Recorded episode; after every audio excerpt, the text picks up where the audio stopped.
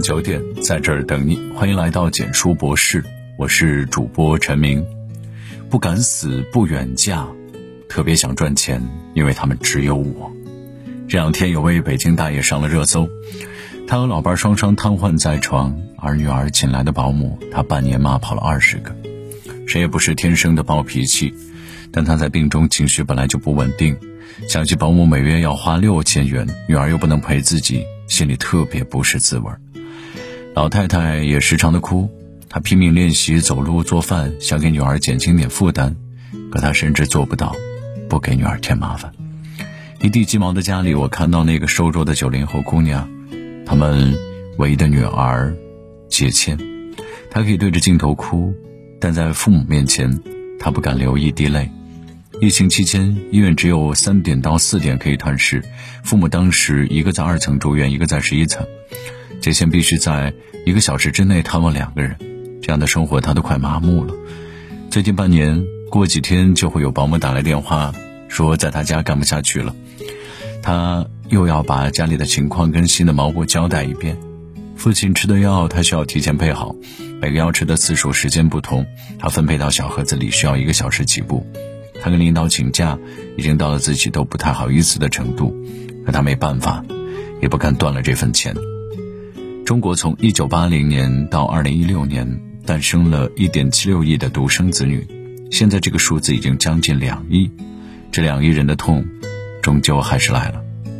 他们仿佛天选之子，曾经被宠爱，又一夜之间被迫长大，只因为那是他们家，不是别人。这一代人。提前步入了中年。曾经各大媒体报道独生子女时，关键词还是溺爱、骄纵、自私。他们的确得到了整个家的宠爱，但也从小有了更多的压力。全家的精力都放在了他们身上，就算家里只有一块糖，也是到了他们嘴里。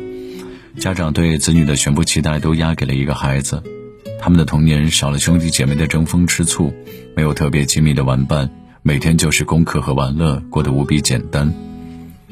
可还没有等到他们适应社会，独生子女们就被裹挟着进入了中年。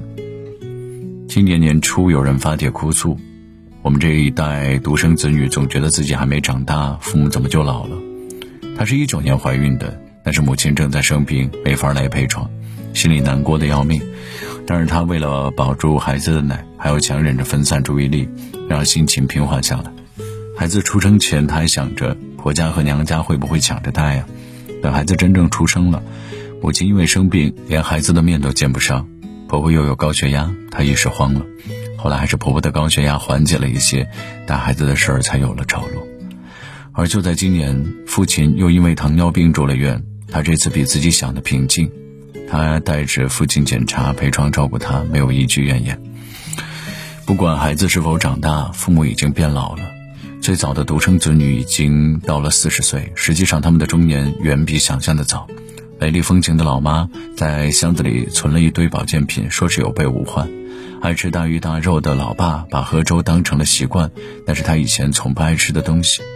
他们会一遍遍的打来电话，不分白天还是晚上，不管你是不是开会，就只有那两句车轱辘话，每天必须要跟你念叨一回。当父母的身体各项机能都在衰退。谁能保证他们一辈子不得病？每次听说楼上的张姨走了，她闺女在外地上班没赶回来，你小时候一块玩的那个孩子，他爸心脏病犯了，你抽空去看看。独生子女的心里都会咯噔一声。我们在向人生的中途走去，父母却将行至终点。随便一点意外，都是压垮骆驼的最后一根稻草。网友深海鱼子酱和老公都是月入一万多。家里老人也身体健康，他晒出了家庭账单，却让人禁不住打颤。他在郑州上班，租房每月一千九百块，因为他想有自己的小家，在地市贷款买了房，还要还三千三的房贷，这些和物业费、停车费、残暖费加在一起，需要每月五千九百块，车贷油费加上偶尔出个意外补个胎，每月五千七百三十块。孩子的奶粉钱，尿不湿玩具、服饰，一共一千六百八十块。生活上买菜、外卖、日用品、衣服，每月四千一百块。没有什么娱乐活动，也不算是铺张浪费。可大家一个月最少要花一万七千四百一十块，每月几乎不剩什么。人情往来，生病突然裁员，他根本不敢想。而这个收入标准，又有多少人能达到呢？从国家统计局发布的今年前三季度的国民经济运行数据来看，居民人均可支配收入是两万六千二百六十五元，平均每月只有大概三千元，更别说他们的消费，还有太多没涉及到，比如父母行动不便，要不要请护工？一个月动辄五六千的开支，但凡没有那么富裕的家庭，多少人都会顶不住。更何况自己还在打工的独生子女们，每个月的工资不一定能够请得护工钱。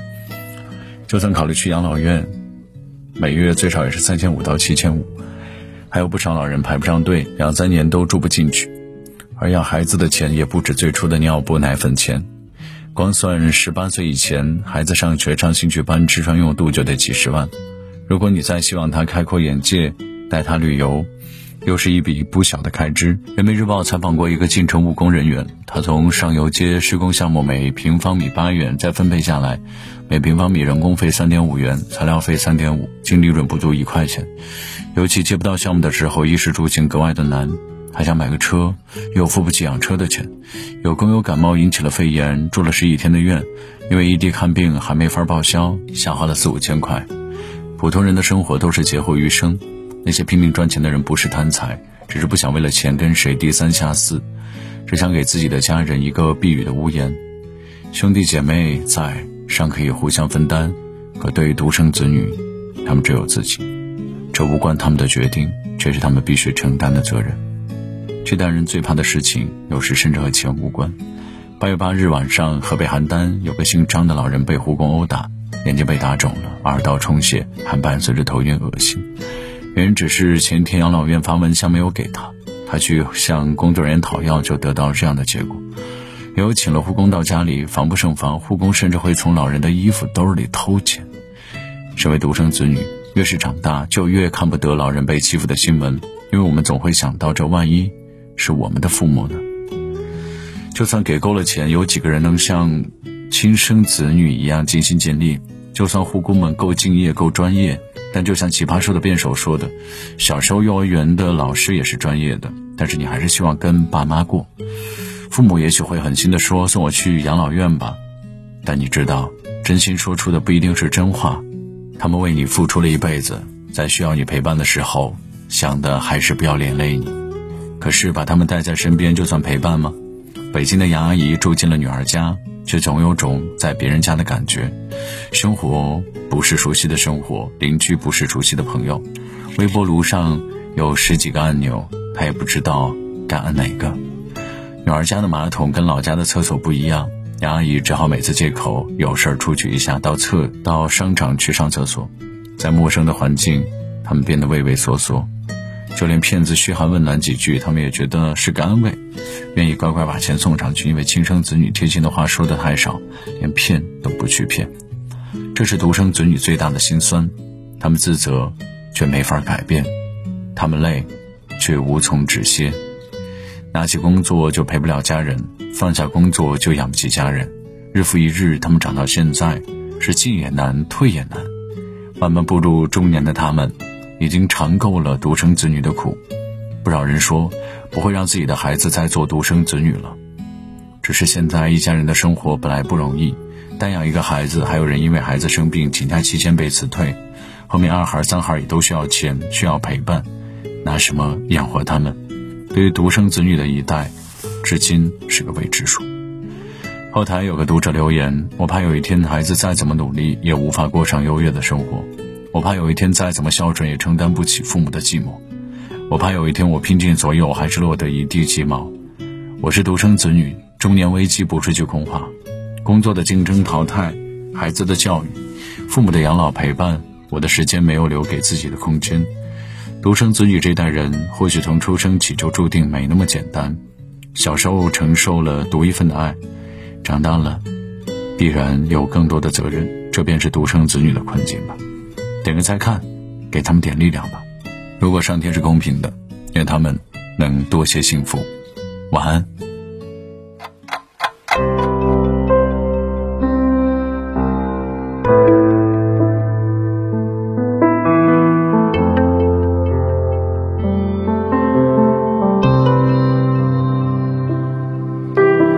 你何以始终不说话。尽管讲出不快吧，是与期盼有落差，请不必惊怕，我仍然会冷静聆听，仍然紧守于身边，与你进退也共鸣。时日会蔓延再蔓延，某些不可改变的改变，与一些不要发现的发现，就这么放大了缺点。来让我问谁可决定那些东西叫做完美之线？我只懂得爱你在每天。潮流爱新鲜，当旁人爱标签，幸得伴着你我是窝心的自然。当闲言再尖酸，给他妒忌多点，因世上的挚爱是不计较条件。谁又可清楚看见？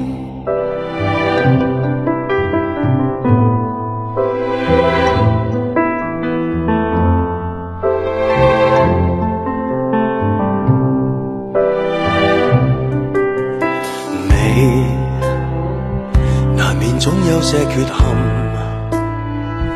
若果不甘心去问，问到最尾叫内心。也长出裂痕，笑，何妨与你又重温？仍然我说我庆幸，你永远胜过别人。期待你没完，必打算的打算，做一些可以约定的约定，就抱紧以后每一天。其实你定然都发现，我有很多未达完美事情，我只懂得再努力。